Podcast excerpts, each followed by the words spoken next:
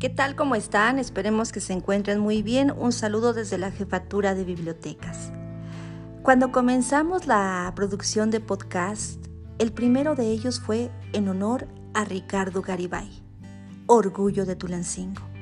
Y hoy nuevamente, recordándolo en este su 23 aniversario luctuoso, podemos seguir abordando parte de su obra y también de su vida. Sin duda alguna, es uno de los maestros de la narrativa que va desde la crónica hasta el relato de largo aliento. Cuento, novela, ensayo, crónica, guion cinematográfico, teatro, pero también reportajes. Ricardo Garibay, además de ser un gran escritor, también fue un gran periodista.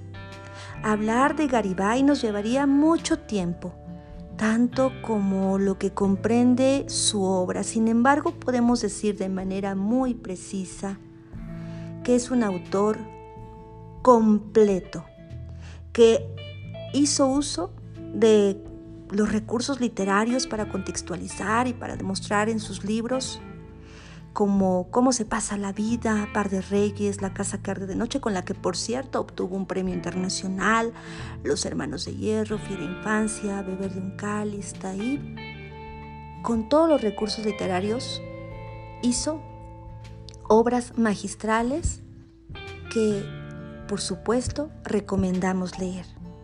En esta ocasión, algunos fragmentos de su obra publicada en 1983 titulada Par de Reyes. Comenzamos. La tormenta de arena era tan espesa que caballo y jinete parecían flotar lentísimos, ya sin esperanza. Ae Purisi, Puri, Rezaba el andariego sin oírse y fue el caballo quien vio el resplandor de la alumbrada. Llegó en las últimas y se dejó caer de la bestia junto a las brasas. Dos absurdas paredes de adobe, medio derruidas y solas en aquellas inmensidades, habían servido de cobijo al fuego. Lo miraba un hombre, digamos, de dos siglos de edad, como un leño entre las pétreas arrugas, una línea a los ojos, un pliegue a la boca, una arista a la nariz. Estaba echado sobre la silla de montar.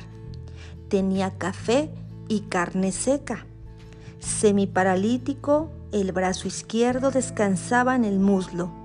Engarfiada la mano se contraía de rato en rato, como si pensara ir al revólver como si recordara inútilmente dónde estaba el revólver. No la libraba, dijo por fin el andariego. Pesada la arena, nunca tanto, la verdad. Se golpeó la frente, cayendo en cuenta de su falta de cortesía. Disimule. Ave María Purísima, no lo he saludado. ¿Me da café? Luego, entrando en cuerpo, se puso a mirar al maestro. Le miró mucho el brazo izquierdo y la mano a tocabos. ¿Cómo ve que siempre idié topármelo? A usted. Yo sé quién es usted por una balacera que estaba ya cuando hubo en estos llanos. Yo estaba en la fuerza de la edad, balacera grande, yo no la vi. El maestro se volvió apenas y negó despacio. No sé de qué usted andara pero sí dos hermanos que eran cosa de usted. Cuantísimo se ha dicho. Dos alesnas instantáneas en la mirada del maestro. Cállese. Habla de más y más. Yo soy de allá para acá, de acá para allá, preguntar, caer en cuenta, hablar, contar, ya se impuso usted de mí. Cuénteme. Y le cuento de que los conocí a dos, tres días de su fin y de que las mujeres y de que estuve en Ansaldúas y de que fui con el capitán a enterrar a los muertos, muchísimos muertos por una sola mano, y de que a los hermanos no los hallamos ya jamás, y de que le doy los nombres. y de que me parado en el rancho aquel que es pura desolación. Pero dígame de cómo fue más antes cuando usted llegó y de qué hubo y de que qué pasaba. Y dígame su nombre. Pero miaume, dijo el maestro. Su mano izquierda subía dolorosa hacia la cacha del revólver. Ya no es hora para matar, dijo con lástima el andariego. ¿Por qué? Si para contar son ceras, preguntó el maestro. Siquiera que no se mueran tanto, ni ellos, ni usted, ni nadie. No tanto, siquiera que no sea tanto, tanto. Chisporroteaban los rescoldos. Nada, dijo el maestro, y veía por primera vez la verdadera muerte. En la fina grieta de sus ojos temblaba un brillo diminuto. Esta es muestra de la gran narrativa del maestro Ricardo Garibay, que alguna vez dijo que ser escritor